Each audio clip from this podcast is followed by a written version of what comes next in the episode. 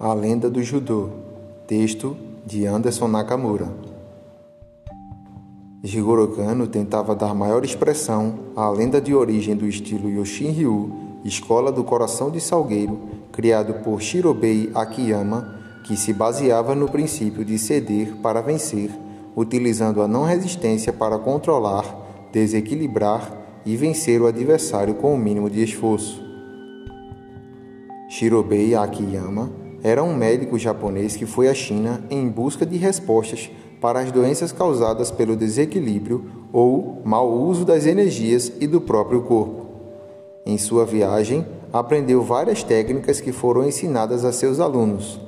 Quando do seu retorno, contudo, tais técnicas não se mostravam eficientes quando a força era desproporcional ou quando o adversário era muito grande.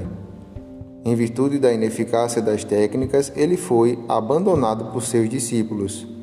Akiyama se impôs então uma meditação de 100 dias, onde conseguiu entender, observando um salgueiro e uma cerejeira sob a neve do inverno, como deveria funcionar os princípios da máxima eficiência. Os galhos da cerejeira se quebravam com o peso da neve, enquanto os galhos do salgueiro cediam deixando a neve escorregar e então voltavam à posição natural. Como pensamento filosófico, também podemos tirar várias outras lições da lenda criada pelo sensei Akiyama.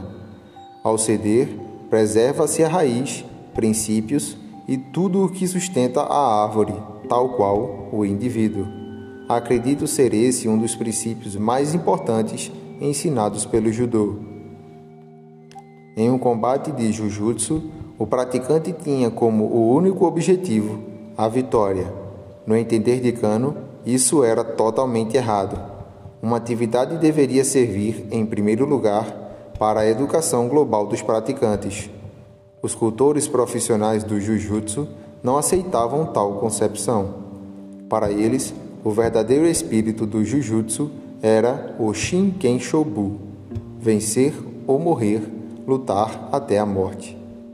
Por suas ideias, Jigoro Kano era desafiado e desacatado insistentemente pelos educadores da época, mas não mediu esforços para idealizar o novo Jujutsu, diferente, mais completo, mais eficaz, muito mais objetivo e racional, denominado de Judô. Chamando seu novo sistema de Judô, ele pretendeu elevar o termo Jutsu, arte ou prática, para Do, ou seja, para caminho ou via, dando a entender que não se tratava apenas de mudança de nomes, mas que o seu novo sistema repousava sobre uma fundamentação filosófica.